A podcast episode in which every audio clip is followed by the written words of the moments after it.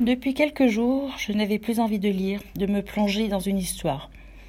Je venais de dévorer plusieurs polars et là, le vide. Quoi lire?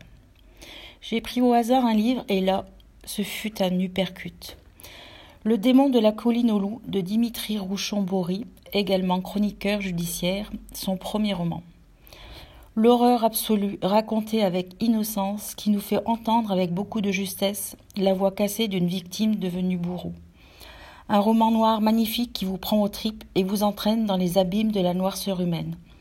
Des scènes chocs révélant une large fratrie traitée comme une portée d'animaux par des parents au paroxysme de la monstruosité. Ce livre m'a profondément touché, de par son style en premier lieu, une écriture brute et crue, sans virgule, mais aussi par son histoire, une histoire sombre, une enfance extrêmement rude et surtout par le cheminement personnel du personnage qui cherche la rédemption, le pardon et le lavement de ses fautes.